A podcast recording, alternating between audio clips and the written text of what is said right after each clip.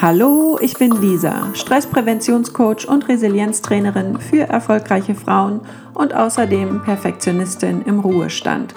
Und du hörst hier den Stressfilter, den Podcast für ambitionierte und smarte Frauen, die lernen möchten, besser auf sich selbst aufzupassen.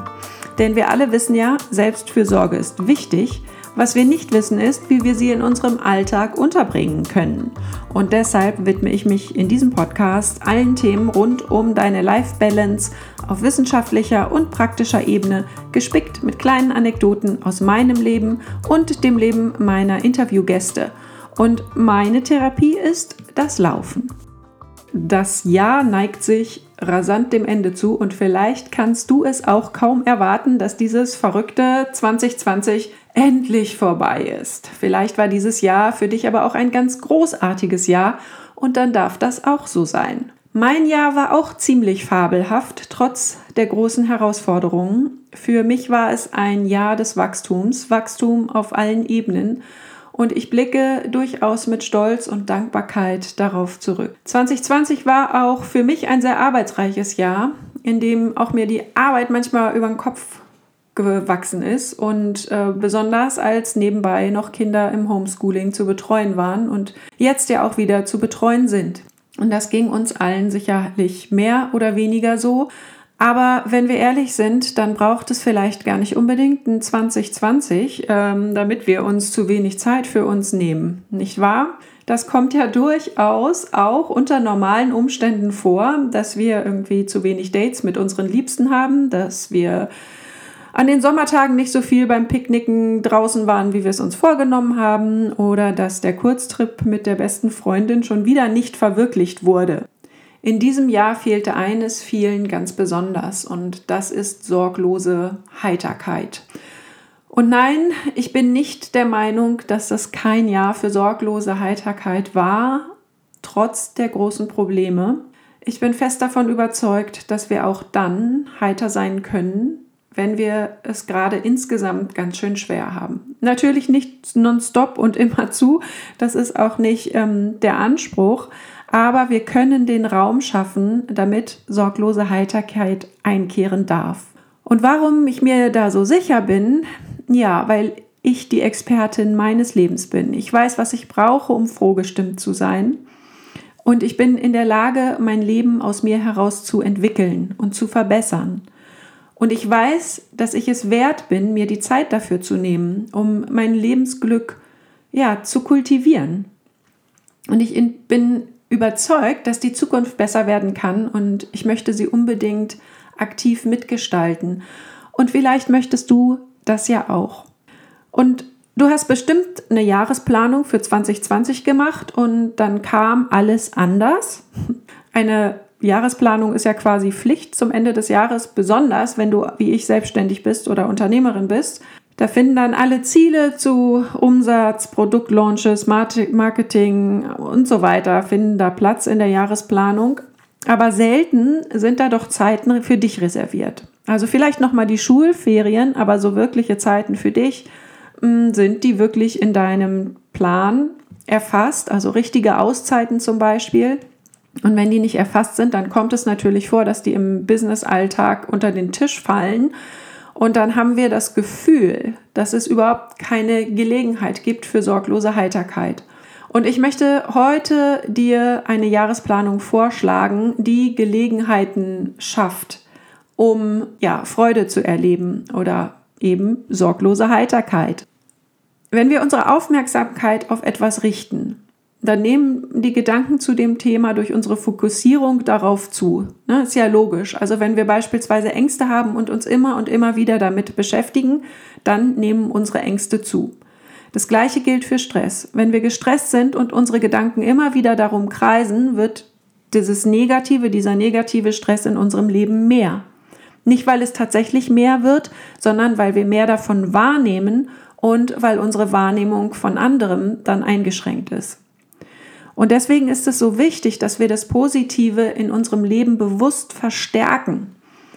Und dadurch wird auch dann automatisch unser Stress gelindert. Ja, also je mehr wir uns mit angenehmen Erfahrungen auseinandersetzen, desto mehr können wir sie spüren. In der Psychologie nennt man das den Undoing-Effekt. Positive Gefühle mildern negative Gefühle ab oder sie verhindern sie sogar.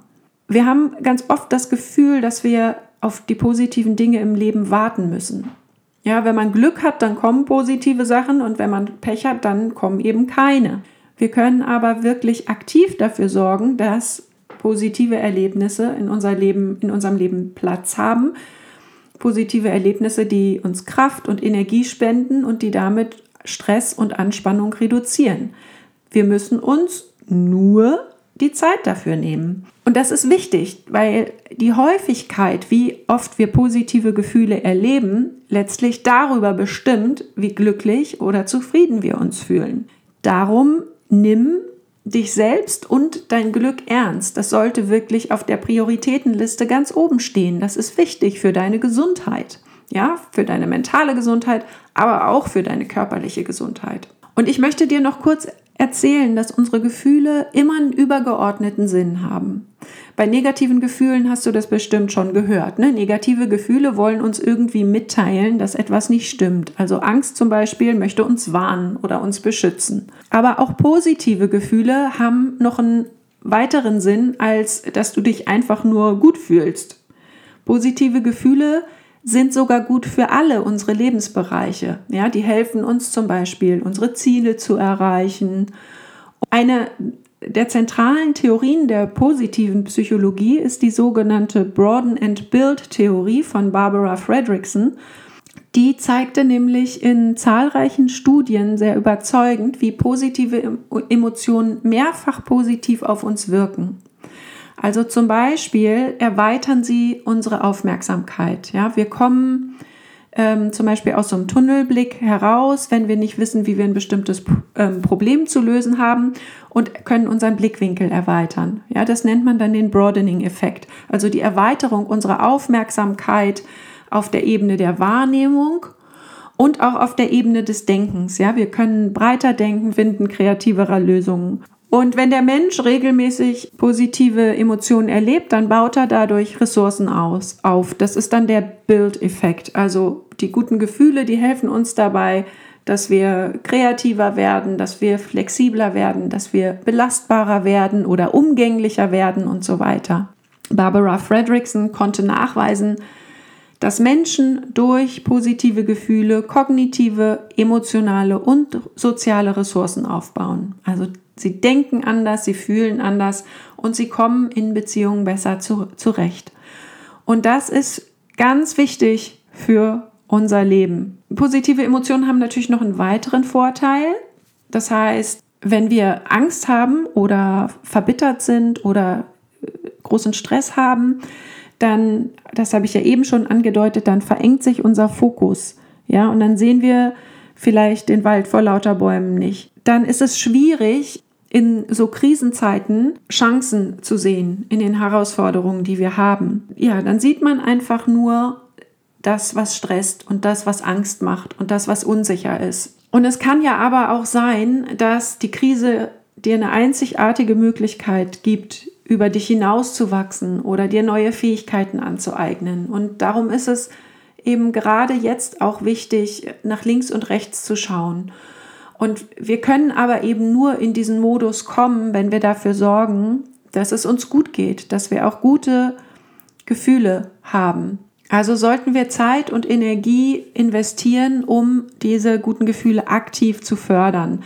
damit wir in so eine proaktive Haltung kommen und ja, zu Gestaltern unseres Lebens werden und nicht zu Opfern. Ja? Also, Du siehst schon, wir müssen den positiven Gefühlen ein bisschen auf die Sprünge helfen und das besonders, wenn wir eben durch herausfordernde Zeiten gehen. Ich werde mir in diesem Jahr zwei Tage für meinen Jahres, für meine Jahresreflexion und meine Jahresplanung nehmen. Und da freue ich mich jetzt schon total doll drauf. Ich mache mir das dann ganz gemütlich und dann schaue ich erst zurück auf das letzte Jahr und dann mache ich mich auf die, an die Planung fürs nächste Jahr. Und bevor ich alle Business-Ziele und alle meine To-Dos in meinen Kalender eintrage, dann sorge ich erstmal dafür, dass ich meinen Energiegebern und allem, was mir positive Gefühle ähm, gibt, dass ich dem genug Raum gebe. Ja, also erst das Vergnügen, dann die Arbeit. meine ich natürlich scherzhaft, denn meine Arbeit macht mir auch viel Vergnügen. Aber für die Arbeit mit Menschen braucht man auch viel Energie. Und diese möchte ich mir eben in ausreichendem Maße zufügen, zuführen, damit ich eben auch mit vollem Herzen sozusagen geben kann. Und ich habe jetzt für dich eine kleine Schritt-für-Schritt-Anleitung mitgebracht. Dann kannst du das ja auch mal in diesem Jahr so machen, wie ich das mache, wenn du möchtest. Ich überlege mir zuerst, was ich brauche, damit gute Emotionen entstehen können. Ja, und dazu habe ich dir ein paar Fragen mitgebracht, die ich mir stelle. Und wenn du möchtest, dann ähm, pausiere den Podcast gerne, hol dir einen Zettel und einen Stift oder du kommst halt später nochmal auf die Folge zurück. Also, ich frage mir, mich so Sachen wie, wann habe ich mich zum letzten Mal gut gefühlt? Wo war ich? Wer war dabei? Was habe ich da gerade gemacht? Ich frage mich aufs ganze Jahr bezogen, wann habe ich mich dieses Jahr besonders wohl gefühlt? Ich suche einzelne Situationen und frage mich, wann habe ich besonders gelacht? Wann war ich besonders unbeschwert? Dann schaue ich mir das Jahr an und überlege, was von diesem Jahr sollte ich im nächsten Jahr unbedingt wiederholen? Ich überlege mir, welche Menschen, welche Dinge, welche Unternehmungen verschaffen mir positive Emotionen. Aus welchen Menschen, Dingen, Unternehmungen, was auch immer, ziehe ich die meiste Energie. Ich ziehe zum Beispiel sehr viel Energie aus dem Draußensein in der Natur. Dann überlege ich, was habe ich in diesem Jahr vernachlässigt? Wovon muss nächstes Jahr unbedingt mehr vorhanden sein? Ich frage mich, wie verschaffe ich mir regelmäßig Bewegung? Wann nehme ich mir Zeit, bewusst auf meinen Körper zu hören? Wo kann ich zur Ruhe kommen und entspannen? Wie pflege ich meinen Körper? Und dazu gehören jetzt nicht nur Gesichtsmaske und Haarkur, ja, sondern auch so Sachen wie Ernährung zum Beispiel. Ich frage mich, wann und wobei genieße ich? Wann und wie schenke ich meinem Körper Genuss? Ich frage mich, wann und wie oft brauche ich eine Auszeit, also eine richtige Auszeit, wo ich überhaupt nichts zu tun habe, ja, zum Beispiel einen freien Tag oder einen Tag auch frei von den Kindern oder was auch immer dann frage ich mich, und das ist ganz wichtig, welche Freunde, Bekannte, Businessfreundinnen sind mir wertvoll? Wie viel Zeit möchte ich mit ihnen verbringen und auf welche Art und Weise? Wie kann ich anderen geben? Ist natürlich auch noch mal in der Familie wichtig. Also wie viel Zeit und wann möchte ich ähm, alleine Zeit mit meinem Mann verbringen? Wie möchte ich in der Familie äh, Zeit verbringen mit meinen Kindern? wenn ich mir diese ganzen Fragen angeschaut habe, dann kann ich daraus eine Liste machen mit lauter Dingen, die mir Freude bereiten. Ne? Ich kann verschiedene Dinge finden, die unterschiedliche positive Emotionen hervorrufen. Ne? Also Gefühle wie Liebe, Inspiration, Neugier, Stolz, Vertrauen, Hoffnung, Gelassenheit, Dankbarkeit, Freude, Spaß also da kann man auch wirklich mal gucken, was gibt es denn für ein breites Spektrum an positiven Emotionen. Ähm, oft fällt einem irgendwie immer nur ein Stress und Angst und Spaß. Aber es gibt ja, ähm, ja ein breites Spektrum an guten Gefühlen. Und wie kann ich in unterschiedlichen Lebensbereichen diese Gefühle in Erscheinung treten lassen? So, und wenn du jetzt diese Liste fertig hast, du hast die Fragen fertig, du hast dir eine Liste erstellt, dann brauchst du ein großes Blatt Papier. Du kannst auch ein fertiges Kalenderblatt mit so einer Jahresübersicht nehmen. Ähm, ich nehme gerne ein Flipchart-Papier und meine Lieblingsstifte. Und auf das Flipchart-Papier zeichne ich dann 52 Quadrate für die Kalenderwochen. Und dann beginne ich damit für das neue Jahr eine übergeordnete Intention zu formulieren. Also mit Intention meine ich so eine innere Haltung, mit der ich mein Leben in diesem Jahr, mit der ich meinem Leben in diesem Jahr begegnen möchte. Also ähm, das Wort für die Intention kann zum Beispiel sein Vertrauen oder Leichtigkeit oder heitere Sorglosigkeit oder was auch immer. Und das schreibe ich dann ganz oben über meine Wochenübersicht Und das ist sozusagen das Motto, unter dem ich das Jahr gestalten möchte. Und dann schaue ich mir meine Notizen an und plane alles, was mir gut tut, ein. Also Sport ist mir sehr wichtig, ne? Sport und vielleicht sportliche Ziele, Treffen mit meinen Freundinnen, ähm, Verabredungen mit meinem Mann, Familienausflüge und Unternehmungen, Urlaub, freie Tage, Zeit für meine Morgenroutine, ähm, Zeiten für mich, die ich nur für mich verbringe. Alles, was mir wichtig ist, damit ich sorglos heiter sein kann, schreibe ich da rein und blockiere in jeder Woche Zeit. In jeder Woche des Jahres blockiere ich Zeit für mich. Und wenn ich dann später alle meine Arbeitsprojekte und die Schulferien und Weiterbildungstermine und alle möglichen Events, die es so im Jahresverlauf gibt, wenn ich das alles eingetragen habe, dann übertrage ich ähm, diese Wochenübersicht in meinen richtigen Kalender. Und da bekommen dann auch die Freizeitaktivitäten, die Auszeiten, die Dates und Verabredungen eine genaue Uhrzeit, sofern das schon möglich ist.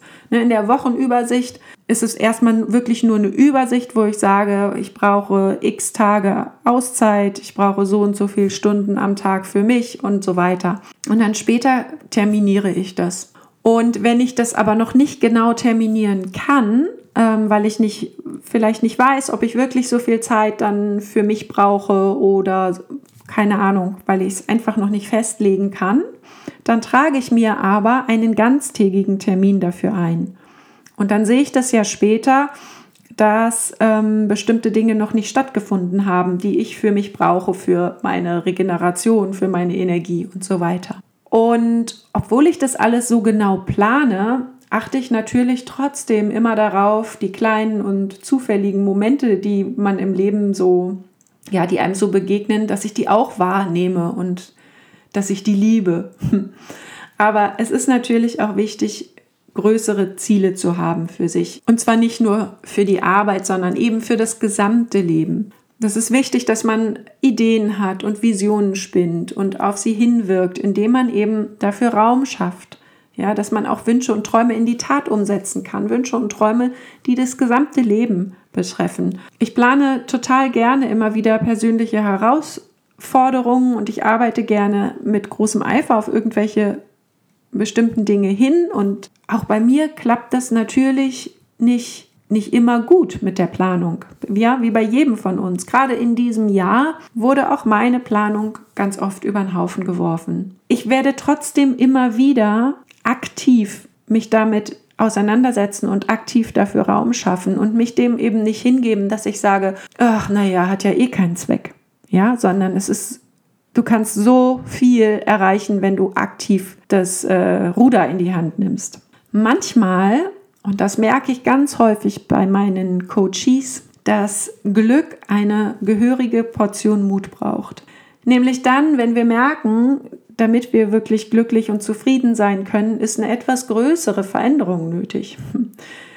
Wir können vielleicht nicht positive Emotionen in unser Leben bringen, in der Situation, in der wir uns gerade befinden. Und ja, dann muss man ganz schön mutig sein, um größere Dinge zu verändern. Wenn einem jetzt bei der La Jahresplanung zum Beispiel auffällt, dass man zwar ganz viele Bedürfnisse hat und auch ganz viele Ideen, die einem gut tun würden, aber dass sich das eben nicht so vereinbaren lässt mit dem Leben, wie man es gerade lebt.